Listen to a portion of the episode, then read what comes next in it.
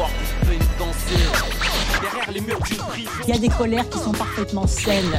J'ai fait fleurir, j'ai fait Florent. Un peu en changeant le futur, j'y crois. Faut pas que je laisse mon casier faire le mien. Vers... Il y avait toujours du bruit, quelque chose, des mecs qui gueulaient. Il ne se passera rien de grave Laissez-moi simplement.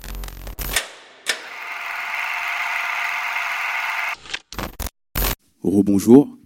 Ensuite, fait moi, on, on va vous présenter le premier thème de ce débat, euh, à savoir, à travers l'étude de revue de presse, nous avons pu déceler certains procédés journalistiques de couverture d'actualité que, que les médias y, font. Euh, on va parler de trois événements majeurs qu'il y a eu ces trois derniers, qu'il a eu euh, durant ces, ces mois, ces mois précédents, à savoir la visite du président Emmanuel Macron aux Antilles, l'affaire Jacqueline Sauvage. Pour ceux qui ne connaissent pas, c'est une femme qui a tué son, son mari suite à des violences conjugales qui ont duré plus de 20 ans et qui a été partiellement graciée par euh, l'ancien président François Hollande.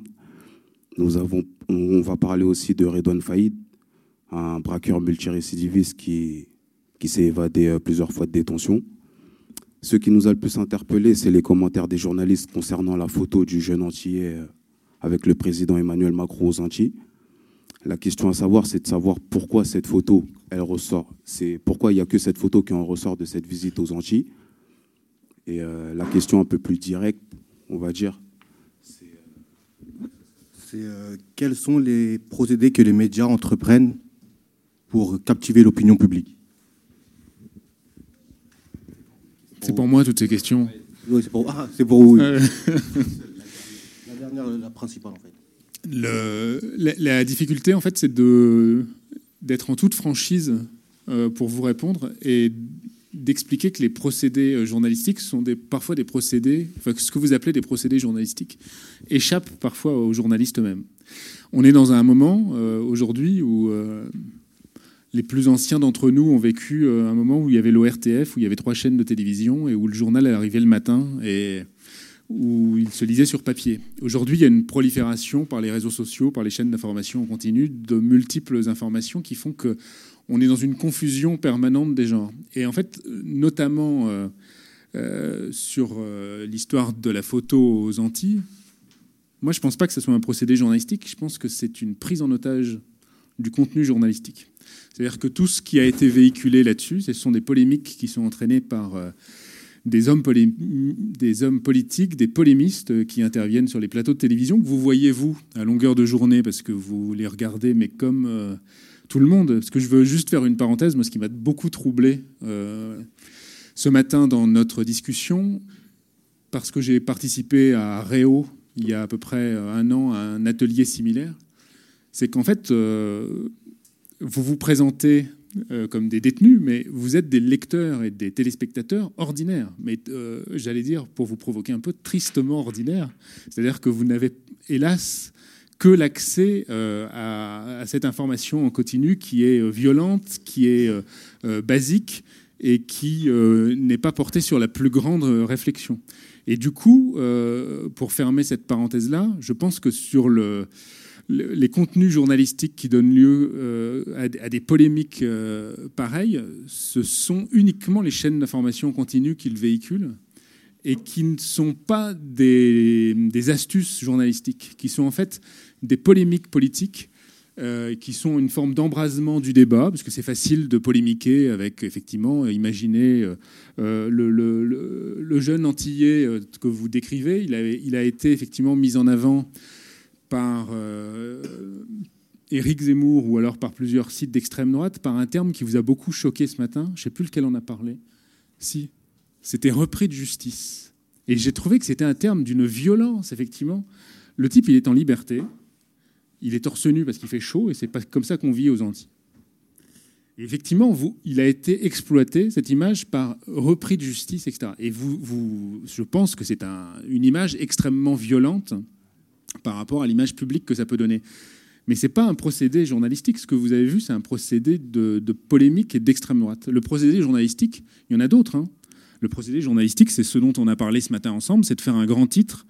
C'est toujours plus facile de faire un... Et là, moi, j'assume le, le procédé journalistique. C'est plus facile de faire un grand titre pour dire euh, le monstre de la Sarthe aux assises, plutôt que de dire le présumé auteur de la présumée euh, tuerie va être examiné éventuellement avant son appel et avant sa condamnation définitive. Donc le procédé journalistique sur le titre violent, il existe, il est assumé, mais l'exemple que vous citez sur les Antilles, ce n'est pas un procédé journalistique, c'est un procédé politique. Euh, après, les autres euh, exemples euh, dont je veux parler rapidement, mais je vais essayer de que ce soit un vrai échange, que ce ne soit pas uniquement un exposé. Mais sur l'affaire Jacqueline Sauvage, la justice, on en a parlé un peu ce matin, mais j'essaie de, de partager ça. C'est un domaine compliqué. Il se trouve que par vos vies ou par vos métiers, vous êtes confrontés, vous, à la justice, et que vous avez été forcé de vous immerger là-dedans. Mais il y a plein de gens qui, travaillent dans le nucléaire, pas loin d'ici.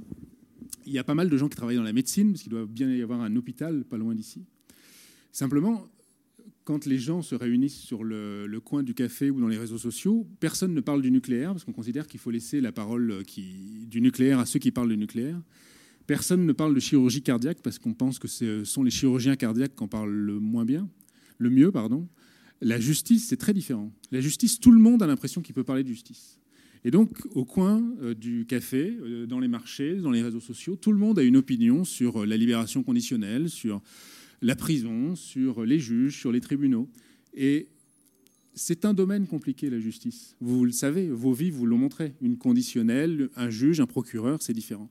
L'opinion publique, qui n'a pas ce préalable de la connaissance, parce qu'elle connaît aussi mal la justice qu'elle connaît le nucléaire ou la médecine, veut s'emparer de ces affaires-là pour porter des causes, pour porter des opinions. L'affaire Jacqueline Sauvage, au départ, c'est une cause noble. Tout le monde est contre la violence faite aux femmes, enfin je pense. Beaucoup de gens sont contre la violence portée aux, femmes. Simplement, le dossier Jacqueline Sauvage n'était pas le bon dossier. Et il se trouve que politiquement, un président de la République décide de gracier partiellement cette femme qui euh, était malgré tout, et deux fois des jurés de cour d'assises l'avaient décidé, euh, euh, avait tué son mari, donc elle avait commis un meurtre et elle avait été punie pour ça. Aujourd'hui, le, débat, il est totalement tordu, non pas sur des faits, non pas sur une vérité. On n'est même pas sur ce qu'on a évoqué ce matin sur le titre du journal sur une femme qui tue son mari, etc. Mais la cause dépasse la réalité des faits. Et donc, moi, j'invite les téléspectateurs que vous êtes, les auditeurs que vous êtes ou les lecteurs que vous êtes, à réfléchir sur les, sur les faits, et c'est ce que vous avez fait manifestement dans ces ateliers de, citoyenneté, c'est de se dire que quand on... Une affaire judiciaire, c'est toujours compliqué. Quand on cherche à caricaturer une affaire judiciaire pour en faire un exemple, souvent, on n'est pas dans la vérité, on est dans autre chose. Et je pense que les deux exemples que vous citez, que ce soit la photo aux Antilles ou que ce soit Jacqueline Sauvage, euh, parce que j'ai oublié le troisième, c'était Redouane Faïd, je sais pourquoi je l'ai oublié, parce que c'est compliqué d'en parler. Euh, mais ce, vous le téléspectateur, l'auditeur et le lecteur est otage d'une cause. Et je pense qu'il faut euh, dépasser sur ces événements-là le simple, euh, le simple fait d'écouter ce qui se dit sur une chaîne d'information continue. Il faut essayer de lire, il faut essayer de comprendre, il faut essayer de travailler. Et le fait de comprendre que le, journaliste et le citoyen ont une différence absolue, c'est que le journaliste est là pour raconter des faits sur des règles dont on a parlé ce matin, c'est-à-dire euh, le qui, quoi, comment, pourquoi, où, et que le citoyen, il peut porter une cause. Mais que je pense, à titre personnel, que le journaliste se trompe un petit peu quand il décide d'occulter la réalité des faits pour servir une cause, même si c'est une cause extraordinaire ou si c'est une cause très noble. Euh, encore une fois, le journaliste qui est contre la violence faite aux femmes, si Jacqueline Sauvage est coupable, c'est son devoir de le dire. Et donc, pour vous répondre juste sur cette euh, problématique, moi je dirais que ces procédés journalistiques existent, mais ce que vous mettez en avant, c'est davantage des, polémiques politiques. Est-ce qu'on peut parler de Redouane Faïd plus tard? Mais euh, vous, nous avez dit que c'était plus les, les politiques, mais c'est les médias qui véhiculent en fait euh, ce message-là en fait. En fait, cette photo, cette polémique, c'est les médias qui les qui véhiculent. C'est pas les politiques. Moi, je, je le, alors ça dépend. Si on parle de la photo ou on parle de Jacqueline Sauvage? Non, euh, je parle de la photo là. Bah, la, la, photo, elle est, elle est véhiculée, mais sans, sans critique sans polémique. La, la- la photo, pourquoi elle devient un objet de un incendie à un moment autour de cette photo? C'est bien qu'il y a un incendie d'opinion, c'est pas un incident de fait. Le, la question, c'est pourquoi on continue en, en- Ouais, voilà, c'est ça. en parler? Pourquoi ça alimente encore et encore? C'est ça le truc. Non, des non, des Antilles, gentils. des Antilles, ouais. Ouais. Mais c'est un, c'est un. On, on continue à en parler parce qu'effectivement, on reporte. Dans le, le- mais je pense qu'on en fait trop, moi. Ma- Ouais, c'est ma- ça je ne sais pas si j'ai été clair dans ce que j'ai répondu la, la première fois. Ouais, si, c'est ça. Je la... pense que le système médiatique en fait trop. Mais en revanche, le journaliste, il est otage de quoi là-dessus? Ou en tout cas, il peut s'estimer, son meilleur argument de défense, c'est de se dire qu'il est otage de la polémique politique.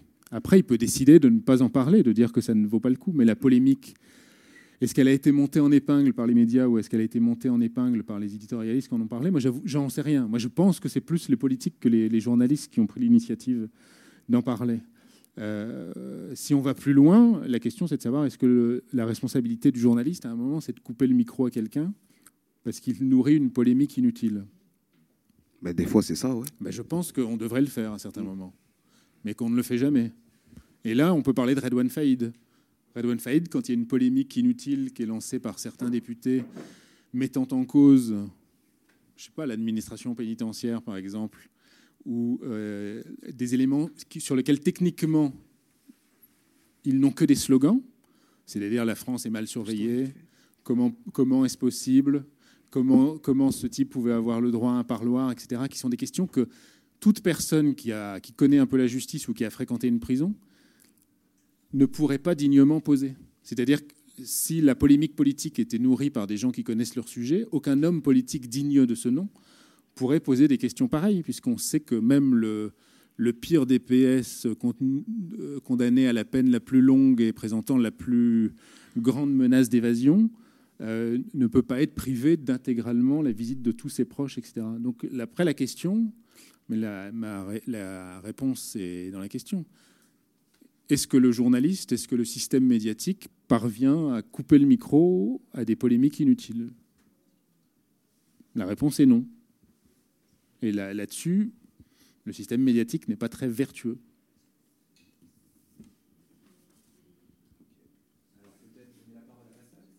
Ouais, euh, si euh, il y a une personne du public qui a, qui a des questions, euh, vous, pouvez, vous pouvez poser des questions en fait.